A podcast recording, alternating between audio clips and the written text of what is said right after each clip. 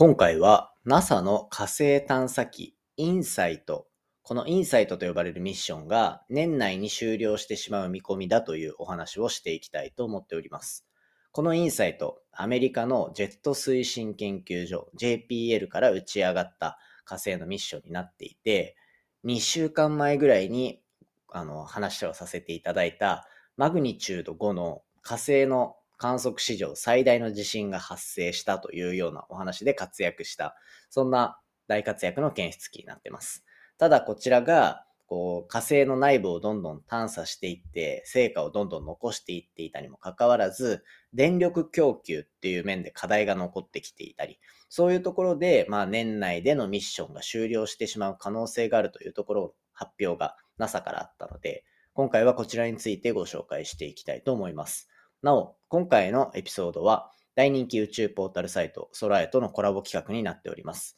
ぜひですね、このエピソードを聞きながら概要欄に貼ってあるリンクで記事に飛んでいただくと、こう Yahoo ニュースに載ってるような記事と一緒に楽しんでいただくことができるようになっておりますので、写真を見ながら楽しんでいただきたい方はそちらも試してみてください。それでは最後までお願いします。3, 2, One, ignition.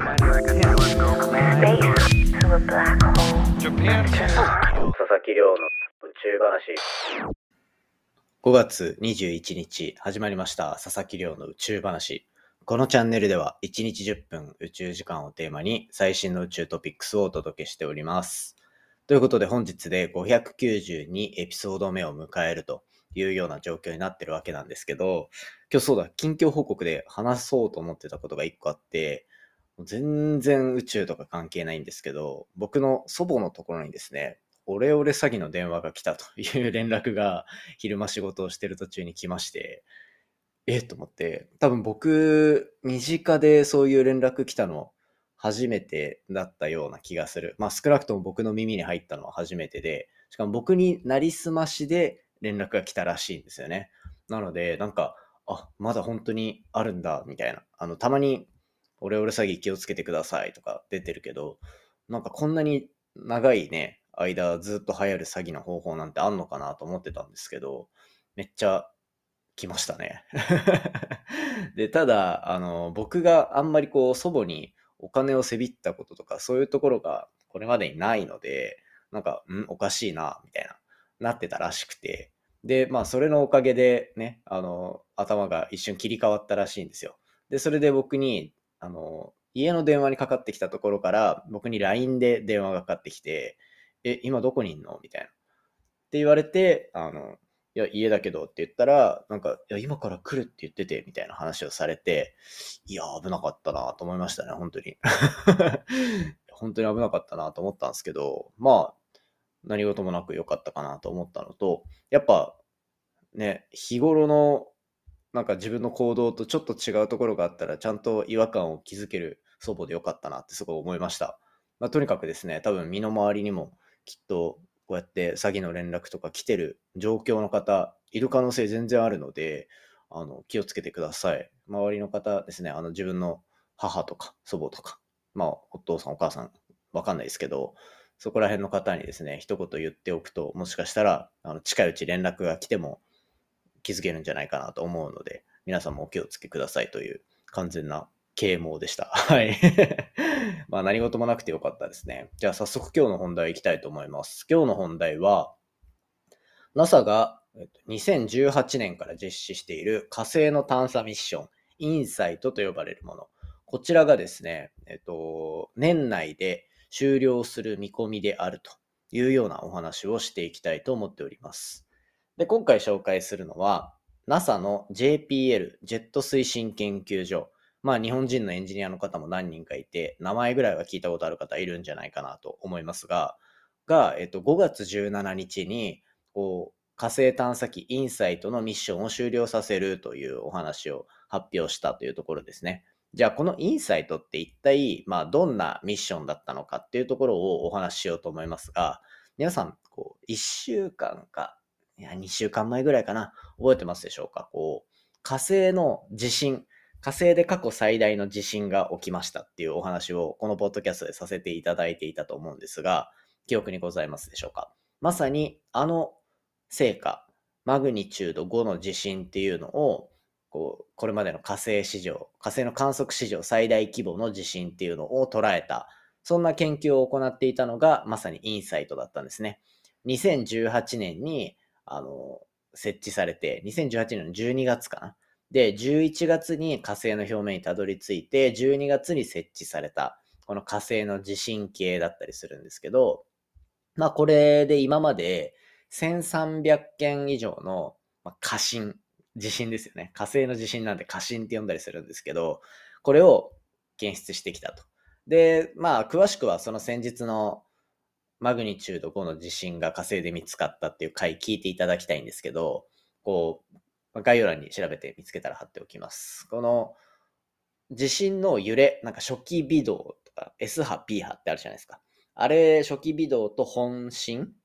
主要度かっていうところのバランスを見て、そうすると地盤の中をどうやって地震の波が移動してきたのかっていうところを把握することができて、それによって火星の地面の中、見えない部分に一体どういうコアがあって、で、どういうコアのサイズで、で、地殻の分厚さがどれぐらいなのか、なんていうところも把握することができたっていうところで、まあ見えない火星の内側の情報を調べるっていうところに対しては非常に貢献したミッションではあったんですね。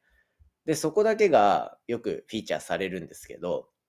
もう一つ主要な観測装置として、あの地中の中に潜っていくセンサーを搭載していたんですよね。ただこれに関しては、こう事前に想定していた火星の土壌、土の状況と異なるものが実際に現地にあって、で、それのおかげでというか、それのせいで、地下にどんどん潜っていくことができなかったので、これがなかなかうまくいかなかったというところで、このインサイトっていうミッションは、なんかこう、全体的な印象として火星の地震を捉えるミッションだったなんていう捉え方をされがちなんですけど、本当はこう、こういうミッションっていくつかの装置を搭載してたりするんですね。で、そんな中で、まあ結局ミッションを行うにあたり何が重要なのかっていうところになってくると、やっぱエネルギーをどう供給していくか。ミッションに対して。で、これ宇宙空間でミッションを継続するためのエネルギーっていうのを補給する方法っていうのは、まあ一般的には太陽電池パネルを使って電気を発電するっていう方法だと思うんですよね。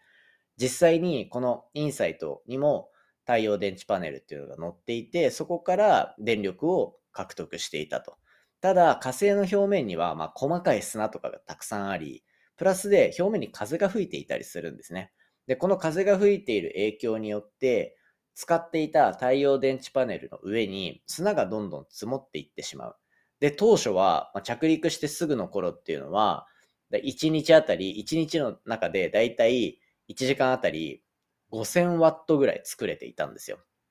で、まあ1日平均それぐらい作れていたっていう中で、今、2022年の5月現在は、その10分の1である500ワットパーアワー、まあ、1時間あたり500ワットぐらいしか作れなくなっていると。つまり、もともとは5000作れてたものが500しか作れないってなって、まあ言ってしまえば電力10分の1。そんな中でもやっぱりミッションを続けていかなきゃいけないっていうところで、なんとかインサイトの運用チームっていうのは、その地震の検出っていうところに優先度を置いて、いろいろ進めていたというような状況のようです。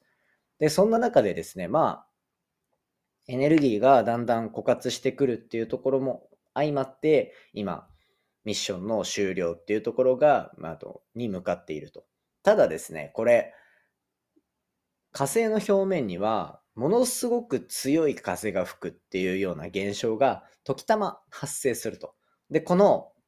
強い風が発生したタイミングで、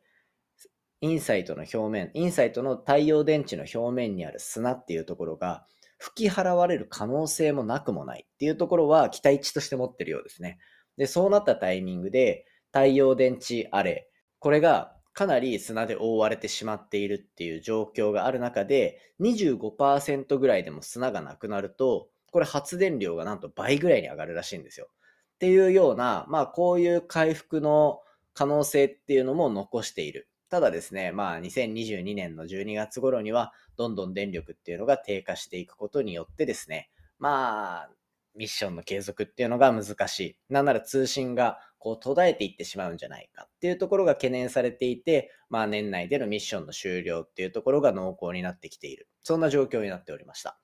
ただですね、今、こう、このポッドキャストでも何度も話しているアルテミス計画っていうところの果てには、やっぱり火星への移住というか、有人火星探査、人が火星に行くっていうところが見込まれてるわけなので、そういったところでやっぱり今時点で火星の地表の中、どんどんこう地下の方向の情報を揃えてくれたインサイトっていうのは、天文学だったり宇宙開発にとっては非常に重要なミッションだったというふうに考えられるので、ぜひですね、皆さんこの NASA が打ち上げた火星探査機インサイト、こちら覚えておいていただけたらなというふうに思っております。ということで今回は火星探査機インサイトのミッションが年内に終了してしまうかもというお話をさせていただきました。今回のこのエピソードですね、大人気宇宙ポータルサイト、空へとのコラボ企画になっております。今回の内容がもっと詳細に知りたい、写真を見ながら知りたいという方はですね、概要欄に貼ってあるこう記事のリンクに飛んでいただけると、こう Yahoo ニュースに載ってるような記事と一緒にですね、楽しんでいただくことができるようになっておりますので、ぜひ試してみていただけたらと思います。で、今回の話も面白いなと思ったら、お手元の Spotify アプリでフォロー、そしてフォローボタンの横にある星を、星5をつけていただけると、継続のすごい励みになりますので、よろしくお願いいたします。番組の感想や宇宙に関する質問は、Twitter のハッシュタグ宇宙話で募集しておりますので、じゃんじゃんつぶやいていただけたら嬉しいです。それではまた明日お会いしましょう。さようなら。